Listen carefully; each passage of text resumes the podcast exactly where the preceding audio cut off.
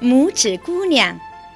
从前有一个女人，她非常希望有一个丁点儿小的孩子，但是她不知道从什么地方可以得到，因此她就去请教一位巫婆。她对巫婆说：“我非常想要有一个小小的孩子，你能告诉我什么地方可以得到一个吗？”“啊，这容易得很。”巫婆说。你把这颗大麦粒拿去吧，它可不是乡下人的田里长的那种大麦粒，也不是雏儿吃的那种大麦粒了。你把它埋在一个花盆里，不久你就可以看到你所要看的东西了。谢谢您，女人说。她给了巫婆三个银币，于是她就回到家来，种下那颗大麦粒。很快，一朵美丽的大红花就长出来了。它看起来很像一朵郁金香，不过它的叶子紧紧地包在一起，好像仍旧是一个花苞似的。这是一朵很美的花，女人说。同时，她在它美丽的黄而带红的花瓣上吻了一下。不过，当他正在吻的时候，花忽然噼啪一声开放了。人们现在可以看得出，这是一朵真正的郁金香。但是，在这朵花的正中央，在那根绿色的雌蕊上面，坐着一位娇小的姑娘，她看起来又白嫩又可爱，她还没有大拇指的一半长。因此，人们就把它叫做“拇指姑娘”。拇指姑娘的摇篮是一个光的放亮的漂亮胡桃壳，它的垫子是蓝色紫罗兰的花瓣，它的被子是玫瑰的花瓣，这就是她晚上睡觉的地方。但是白天，她在桌子上玩耍，在这桌子上。那个女人放了一个盘子，上面又放了一圈花，花的枝干浸在水里，水上浮着一片很大的郁金香花瓣。拇指姑娘可以坐在这花瓣上，用两根白马尾做桨，从盘子这一边滑到那一边，这样真是美丽了。她还能唱歌，而且唱得那么温柔和甜蜜。从前没有人听到过。一天晚上，当他正在他漂亮的床上睡觉的时候，一个难看的癞蛤蟆从窗子外面跳进来了。因为窗子上有一块玻璃已经破了。这癞蛤蟆又丑又大，而且是黏糊糊的。它一直跳到桌子上。拇指姑娘正睡在桌子上鲜红的玫瑰花瓣下面。这姑娘倒可以做我儿子的一个漂亮妻子呢，癞蛤蟆说。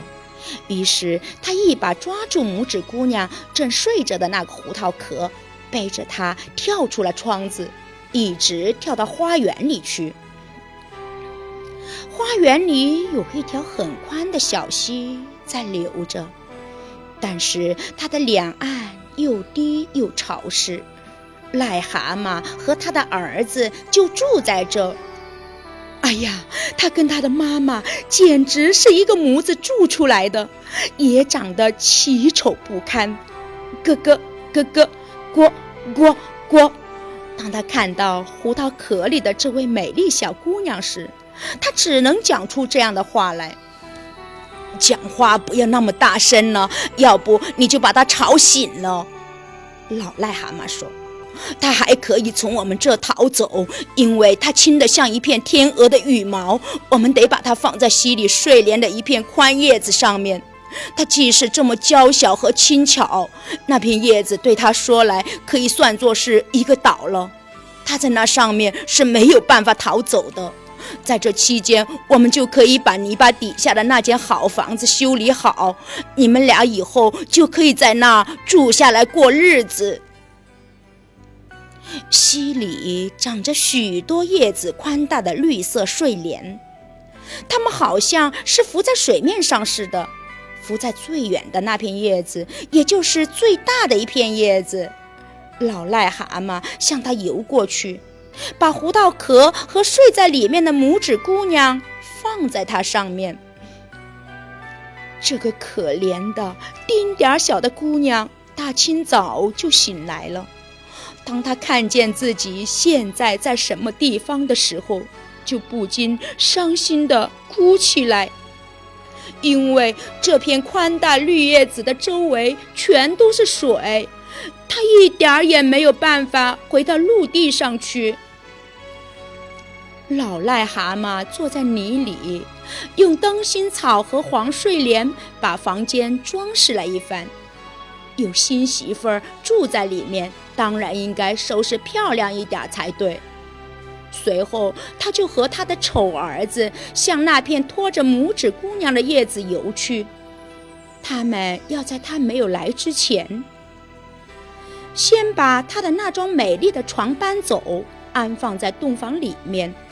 这个老癞蛤蟆在水里向他深深地鞠了一躬，同时说：“这是我的儿子，他就是你未来的丈夫。”你们俩在泥巴里将会生活的很幸福的，咯咯咯咯咯。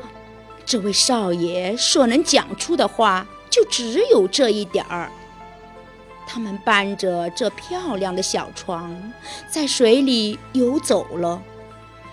拇指姑娘独自坐在绿叶上，不禁大哭起来。因为她不喜欢跟一个讨厌的癞蛤蟆住在一起，也不喜欢有这么一个丑的少爷做自己的丈夫。在水里游着的一些小鱼，曾经看到过癞蛤蟆，同时也听到过他所说的话，因此他们都伸出头来，想瞧瞧这个小小的姑娘。他们一眼看到她，就觉得她非常美丽。因而他们非常不满意，觉得这样一个人，却要下嫁给一个丑癞蛤蟆，那可不成。这样的事情绝不能让它存在。他们在水里一起集合到拖着那片绿叶的梗子的周围，小姑娘就住在那上面。他们用牙齿把叶梗子咬断，使得这片叶子顺着水流走了，带着拇指姑娘流走了。流得非常远，流到癞蛤蟆完全没有办法达到的地方去。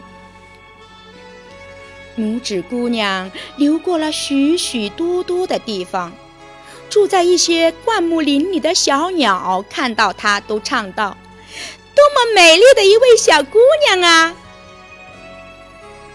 叶子拖着它漂流，越流越远。最后，拇指姑娘就漂流到外国去了。一只很可爱的白蝴蝶不停地环绕着它飞，最后就落到叶子上来。因为它是多么喜欢拇指姑娘，而它呢，它也非常高兴，因为癞蛤蟆现在再也找不着它了。同时，它现在所流过的这个地带是那么美丽。太阳照在水上，正像最亮的金子。他解下腰带，把一端系在蝴蝶身上，把另一端紧紧地系在叶子上。叶子带着拇指姑娘一起很快地在水上流走了，因为它就站在叶子的上面。这时，有一只很大的金龟子飞来了，他看到了它。他就立刻用他的爪子抓住它纤细的腰，带着它一起飞到树上去了。但是那片绿叶继续顺着溪流游去，那只蝴蝶也跟着在一起游，因为它是系在叶子上，没有办法飞开。天哪！当金龟子把它带着飞进树里去的时候。可怜的拇指姑娘该是多么害怕呀！不过她更为那只美丽的白蝴蝶难过。她已经把它紧紧地系在那片叶子上，如果它没有办法挣开的话，它一定就会饿死的。但是金龟子一点儿也不理会这事情，他和他一块儿坐在树里最大的一张绿叶子上面，把花里的蜜糖拿出来给他吃，同时说她是多么漂亮。虽然她一点儿也不像金龟子。不多久，住在树里的那些金龟子全都来拜访了，他们打量着拇指姑娘。金龟子小姐们耸了耸他们的触角，说：“嗨，它不过只有两条腿罢了，这是怪难看的。它连触角都没有。”他们说：“它的腰太细了，呸！它完全像一个人，它是多么怪呀！”所有的女金龟子们都起身说：“然而，拇指姑娘却是非常美丽的。”甚至劫持他的那只金龟子也不免这样想。不过，当大家都说他是很难看的时候，他最后也只好相信这话了。他也不愿意要他了。他现在可以随便到什么地方去。他们带着他从树上一起飞下来，把他放在一朵雏菊上面。他在那上面哭得怪伤心的，因为他长得那么怪。连金龟子也不要他了，可是它仍然是人们所想象不到的一个最美丽的人儿，那么娇嫩，那么明朗，像一片最纯洁的玫瑰花瓣。整个夏天，可怜的拇指姑娘单独地住在这个巨大的树林里，她用草叶为自己编了一个小床。她把它挂在一片大牛蒡叶底下，好使得雨不致淋到它身上。他从花里取出蜜来作为食物。他的饮料是每天早晨凝结在叶子上的露珠。夏天和秋天就这么过去了。现在，冬天，那又冷又长的冬天来了。那些为他唱着甜蜜歌的鸟儿，现在都飞走了，树和花都凋零了。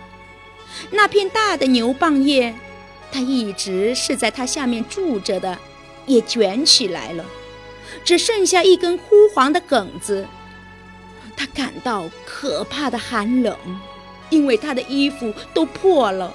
而她的身体又是那么瘦削和纤细，可怜的拇指姑娘啊，她一定会冻死的。雪也开始下降，每朵雪花落到他身上，就好像一个人把满铲子的雪块打到我们身上一样。因为我们高大，而他不过只有一寸来长，他只好把自己裹在一片干枯的叶子里。可是。这并不温暖，他冻得发抖。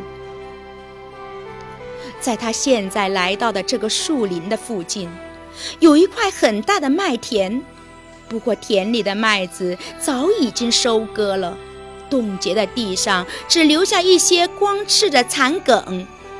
对他来说，在他们中间走过去，简直等于穿过一片广大的森林。啊，他冻得多么发抖！最后，他来到了一个田鼠的门口，这就是一棵麦根下面的一个小洞。田鼠住在那里面，又温暖又舒服。它藏有一整房间的麦子，它还有一间漂亮的厨房和一个饭厅。可怜的拇指姑娘站在门里，像一个讨饭的穷苦女孩。她请求施舍一颗大麦粒给她，因为她已经两天没有吃过一丁点儿东西了。你这个可怜的小人儿，田鼠说，因为他本来是一个好心肠的老田鼠。到我温暖的屋子里来，和我一起吃点东西吧。因为他现在很喜欢拇指姑娘，所以他说。你可以跟我住在一块儿度过这个冬天，不过你得把我的房间弄得干净整齐，同时讲些故事给我听，因为我这个人就是喜欢听故事。”这个和善的老田鼠所要求的事情，拇指姑娘都一一答应了。她在那儿住得非常快乐。不久，我们就要有一个客人来。田鼠说：“我的这位邻人经常每个星期来看我一次，他住的比我舒服的多。他有宽大的房间，他穿着非常美丽的黑天鹅绒袍子。”只要你能够得到他做你的丈夫，那么你一辈子可就享用不尽了。不过他的眼睛看不见东西，你得讲一些你所知道的最美的故事给他听。拇指姑娘对于这事没什么兴趣，他不愿意跟这位邻人结婚，因为他是一个鼹鼠。他穿着他的黑天鹅绒袍子来拜访了。田鼠说：“他是怎样有钱和有学问？他的家要比田鼠的大二十倍。他有很高深的知识，不过他不喜欢太阳和美丽的花儿，而且他还喜欢说这些东西的坏话，因为他自己从来没有看见过他们。”拇指姑娘得为他唱一曲歌，她唱了。金龟子呀，飞走吧！又唱了牧师走上草原，因为他的声音是那么美，鼹鼠就不禁爱上他了。不过他没有表示出来，因为他是一个很谨慎的人。最近，他从自己房子里挖了一条长长的地道，通到他们的这座房子里来。他请田鼠和拇指姑娘到这地道里来散步，而且只要他们愿意，他们随时都可以来。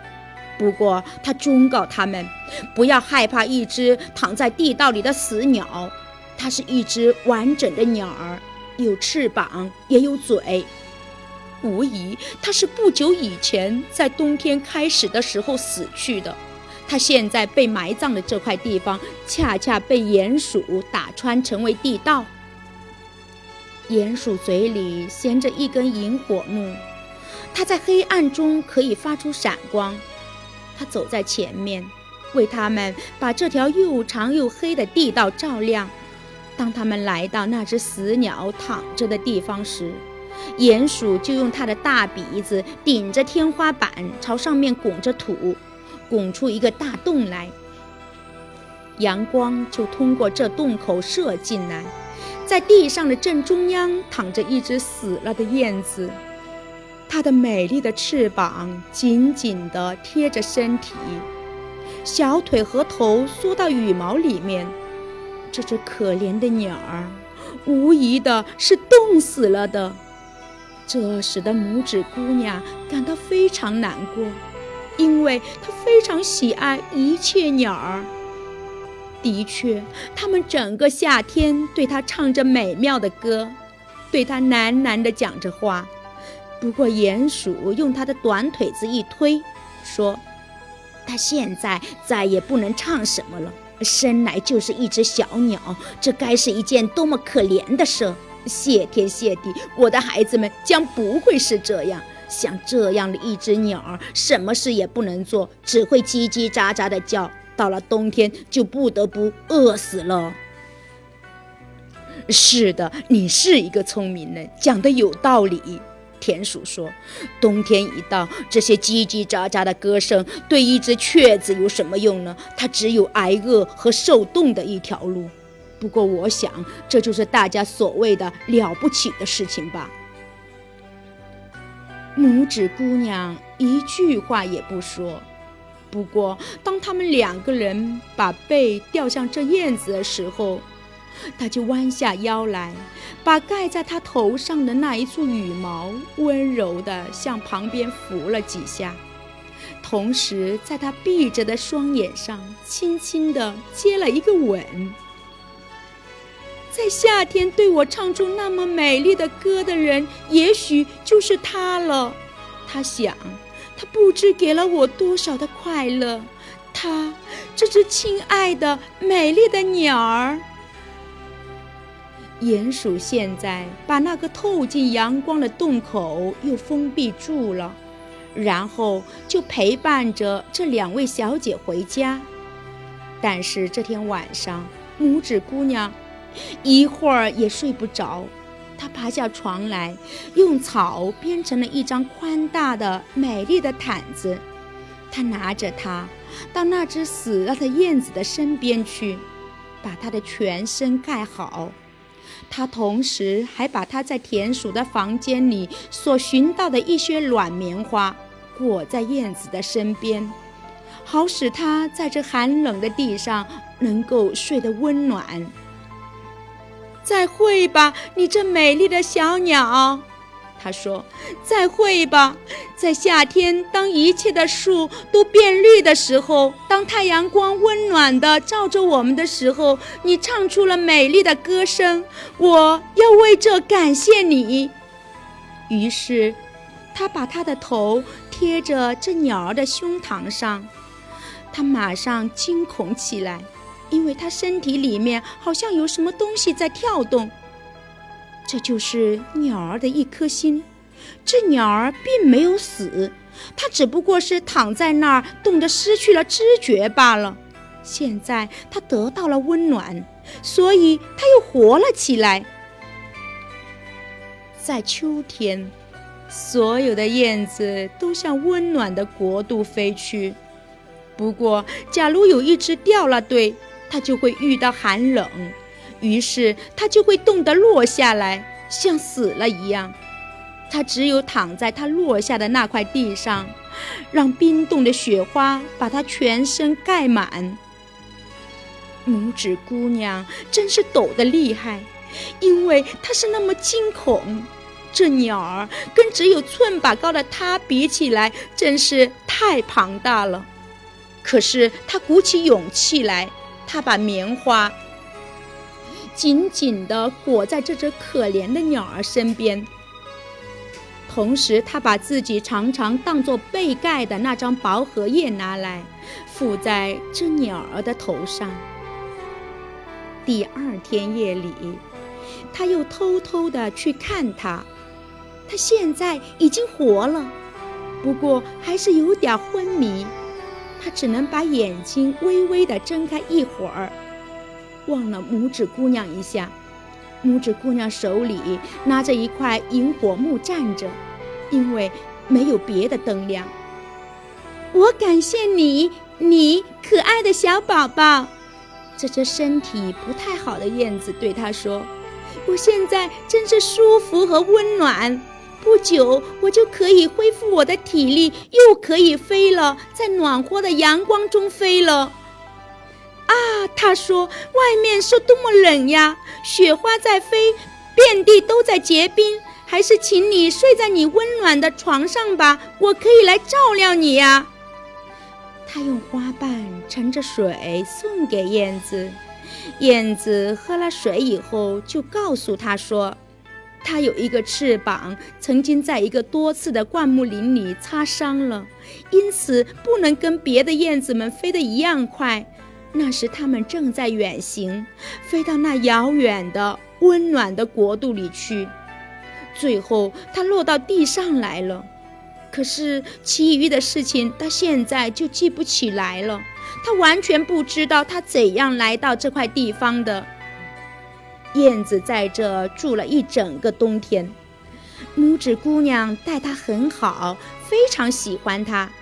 鼹鼠和田鼠一点儿也不知道这事，因为他们不喜欢这只可怜的、孤独的燕子。当春天一到来，太阳把大地照得很温暖的时候，燕子就向拇指姑娘告别了。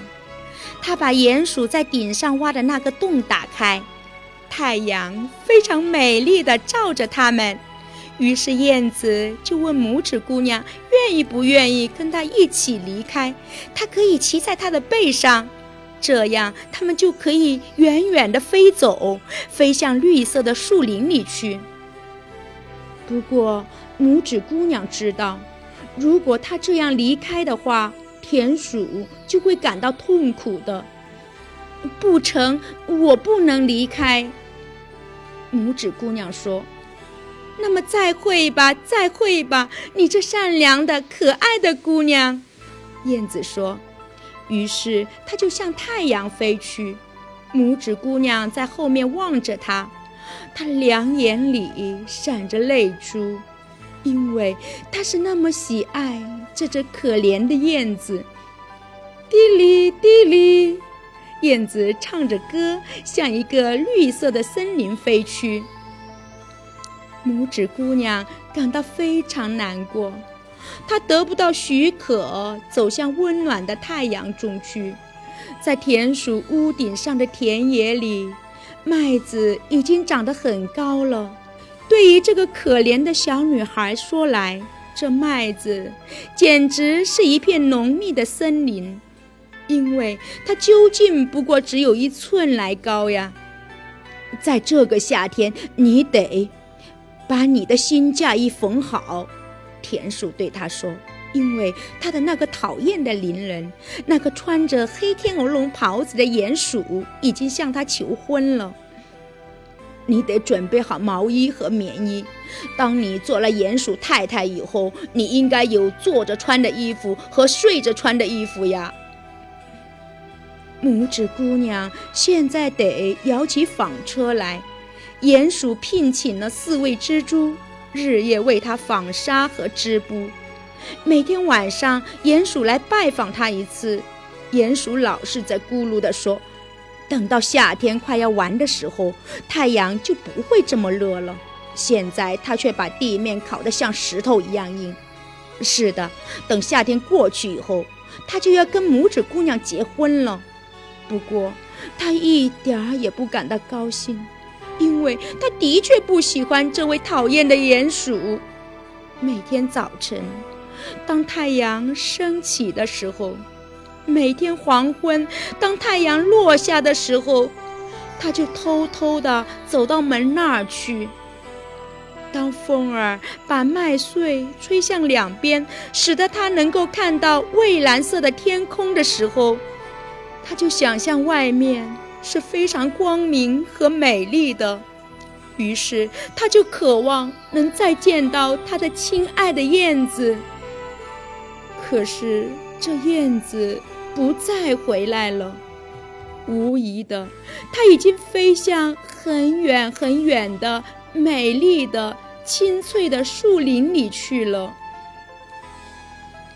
现在是秋天了。拇指姑娘的全部嫁衣也准备好了。四个星期以后，你的婚礼就要举行了。田鼠对她说。但是拇指姑娘哭了起来，同时说她不愿意和这讨厌的鼹鼠结婚。胡说！田鼠说：“你不要固执。”不然的话，我就要用用我的白牙齿来咬你。他是一个很可爱的人，你得和他结婚。就是皇后也没有他那样好的黑天鹅绒袍子呢。他的厨房和储藏室都藏满了东西。你得到这样一个丈夫，应该感谢上帝。现在婚礼要举行了，鼹鼠已经来了。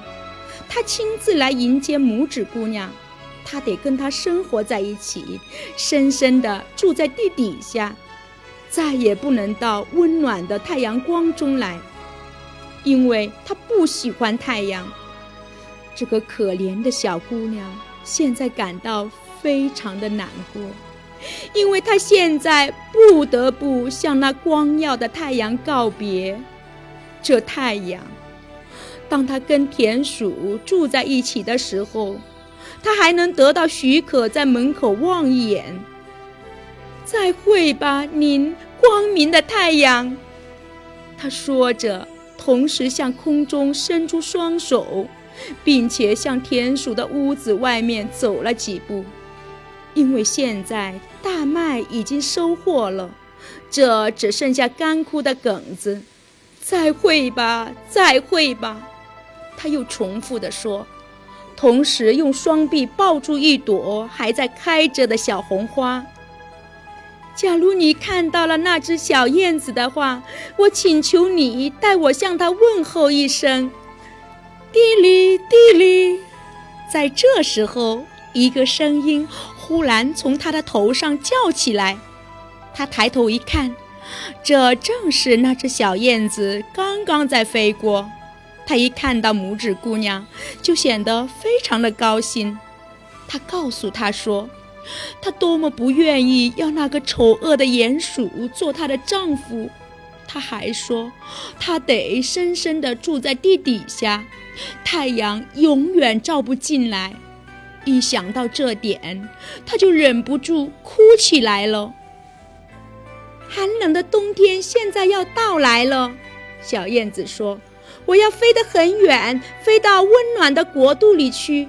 你愿意跟我一块儿去吗？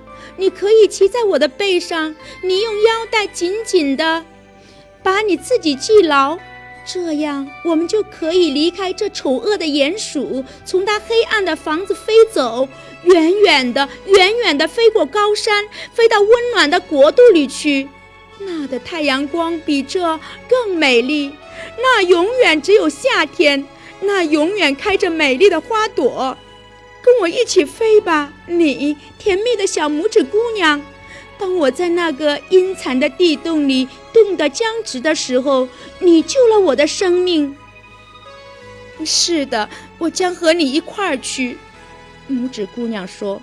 她坐在这鸟儿的背上，把脚搁在它展开的双翼上，同时把自己用腰带紧紧地系在它最结实的一根羽毛上。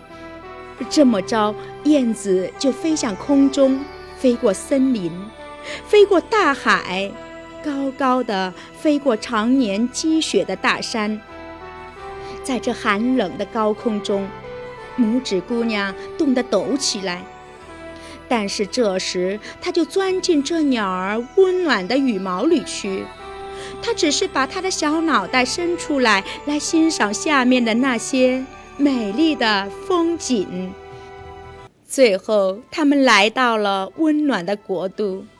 那的太阳比在我们这里照得光耀得多，天似乎也是加倍的高。山沟里、篱笆上都生满了最美丽的绿葡萄和蓝葡萄，树林里处处悬着柠檬和橙子，空气里飘着桃金娘和麝香的香气。许多非常可爱的小孩在路上跑来跑去，跟一些颜色鲜艳的大蝴蝶一块嬉戏。可是燕子越飞越远，而风景也越来越美丽。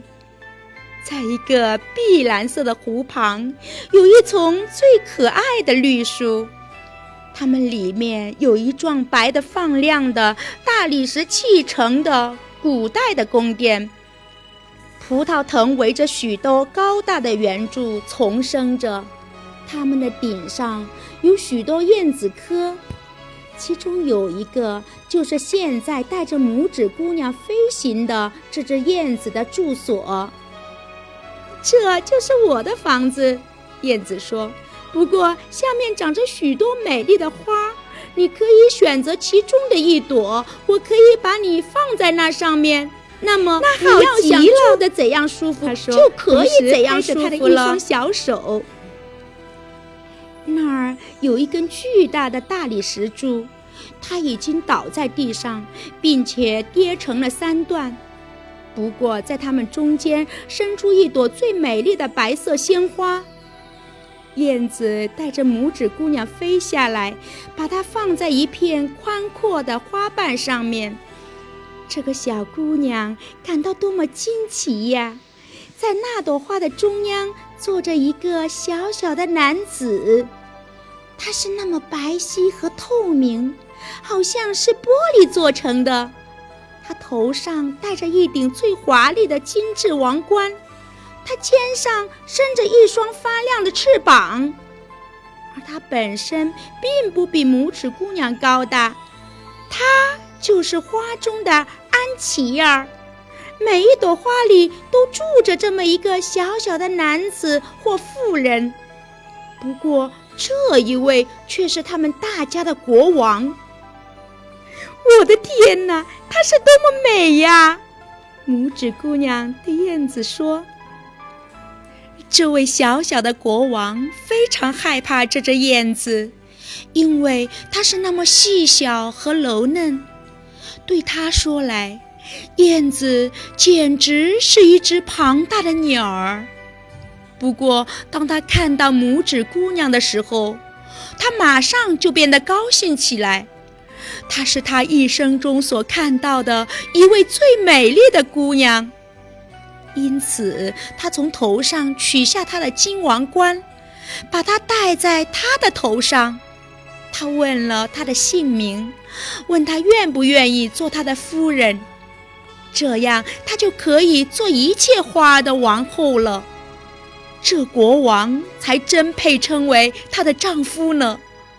他比起癞蛤蟆的儿子和那只穿黑天鹅绒袍子的鼹鼠来完全不同，因此他就对这位逗他喜欢的国王说：“我愿意。”这时，每一朵花里走出一位小姐或一位男子来，他们是那么可爱，就是看他们一眼也是幸福的。他们每人送了拇指姑娘一件礼物，但是其中最好的礼物是从一只大白蝇身上取下的一副翅膀。他们把这副翅膀安到拇指姑娘的身上，这么着，她现在就可以在花朵之间飞来飞去了。这时，大家都欢呼起来。燕子坐在上面自己的窠里，为他们唱出它最好的歌曲。然后在他的心里，他感到有些悲哀，因为他是那么喜欢拇指姑娘，他的确希望永远不要和她离开。你现在不应该再叫拇指姑娘了，花的安琪儿对他说。这是一个很丑的名字，而你是那么的美丽。从今以后，我们要把你叫玛雅。再会吧，再会吧。那只小燕子说：“它又从这温暖的国度飞走了，飞回到很远很远的丹麦去。在丹麦。”他在一个会写童话的人的窗子上住了一个小科，他对这个人唱：“滴哩滴哩。”我们这整个的故事就是从他那儿听来的。